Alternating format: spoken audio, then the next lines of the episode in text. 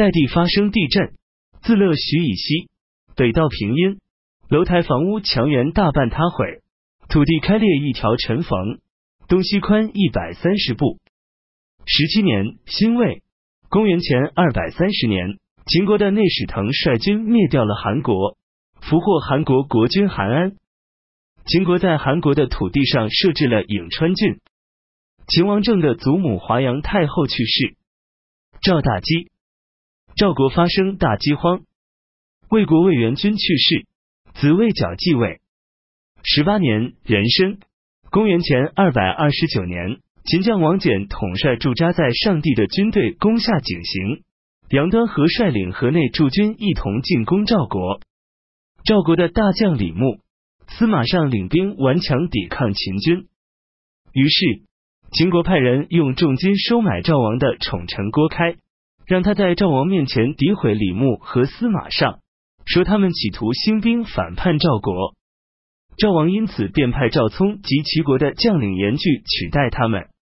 李牧不接受命令，赵国人便将他抓住杀了，并撤换了司马尚。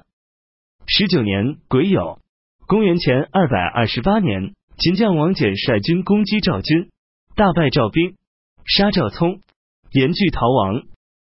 秦军于是攻陷邯郸，俘虏了赵国国君赵谦。秦王政亲自驾临邯郸，将过去与他母亲家有仇怨的人全部杀了，然后回驾，经太原、上郡返归秦都咸阳。秦王政的母亲太后赵姬去世。秦将王翦领兵驻扎在中山，以监视威慑燕国。赵国的公子赵家统率他的宗族数百人逃往代地，自立为代王。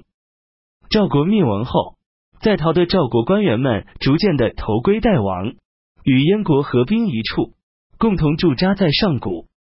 楚国国君幽王去世，国人立他的弟弟闵好为王。三月。米好的庶兄复除杀死了他，自立为楚王。魏国国君景王去世，子魏假继位。燕国太子姬丹怨恨秦王嬴政，想要实施报复，为此征求太傅居武的意见。居武建议太子丹西与韩、赵、魏三晋定约，南与齐、楚联合，北与匈奴媾和，赖此共同图谋秦国。太子丹说：“太傅的计略虽好，但要实现它却是旷日持久的事情，令人内心烦闷、焦躁，恐怕不能再等待了。”不久，秦国将领樊乌期在本国获罪，逃到燕国。太子丹接纳了他，并让他住下。居武规劝太子丹说：“仅凭秦王的暴虐以及对燕国积存的愤怒、怨恨，就足以令人寒心的了。”更何况他还将获悉樊将军被收留在燕国了呢？这就等于把肉弃置在恶虎往来的小道上。希望您尽快将樊将军送到匈奴去。太子丹说：“樊将军走投无路，归附于我，这本来就是我应当舍命保护他的时候了。请您还是考虑一下其他的办法吧。”居武说：“做危险的事情来求取安全。”制造灾祸以祈求幸福，谋略浅薄而致积怨加深。为了结交一个新的朋友，而不顾及国家将遭受大的危害，这即是所谓的积蓄怨仇，并助长灾祸了。太子丹对居武的劝说置之不理。太子丹听说魏国人荆轲很贤能，便携带厚礼，以谦卑的言辞求见他。太子丹对荆轲说：“现在秦国已俘虏了韩王。”又乘势举兵向南进攻楚国，向北威逼赵国。赵国无力对付秦国，那么灾难就要降临到燕国头上了。燕国既小又弱，多次为战争所拖累，哪里还能够抵挡住秦国的攻势啊？各诸侯国都屈服秦国，没有哪个国家敢于再合纵抗秦了。目前我个人的计策颇于鲁。认为，如果真能获得一位天下最大无畏的勇士，让他前往秦国胁迫秦王政，迫使他将兼并来的土地归还给各国，就像曹沫当年逼迫齐桓公归还鲁国丧失的领土一样，如此当然是最好的了。假若不行，便乘机刺杀掉秦王嬴政。秦国的大将拥兵在外，而国内发生动乱，于是君臣之间相互猜疑。趁此时机，各国如能够合纵抗秦，就一定可以击败秦军。希望您留心这件事情。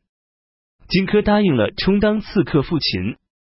太子丹于是安排荆轲住进上等客舍，并天天亲往舍中探望。